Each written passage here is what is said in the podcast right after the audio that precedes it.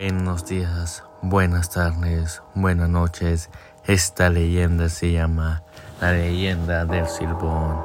Hace mucho tiempo vivió en la zona de los llanos de Venezuela un joven que estaba casado con una bella muchacha. Un día el chico descubrió a su propio padre golpeándolo a su mujer. Enfurecido, amenazó a su padre con mucha violencia. Pero su padre, lejos de disculparse, dijo que su mujer se lo tenía merecido. Esto hizo que su hijo, invalidado por la ira, comenzara a golpearle.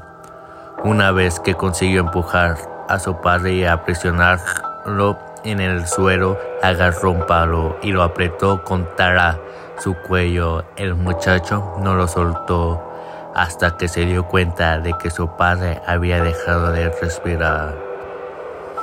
En ese momento llegó el abuelo del chico y al ver lo que acababa de hacer, decidió darle un escarmiento. Lo ató a un árbol y le propinó numerosos latigazos en la espalda.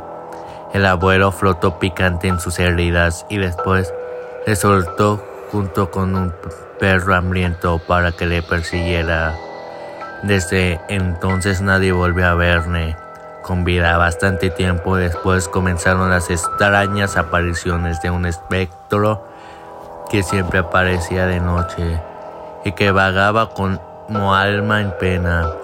Muchos escucharon sus silbidos, otros dijeron que llevaba a la espalda un enorme saco. Todos piensan que en el saco el silbón transporta los huesos de sus padres.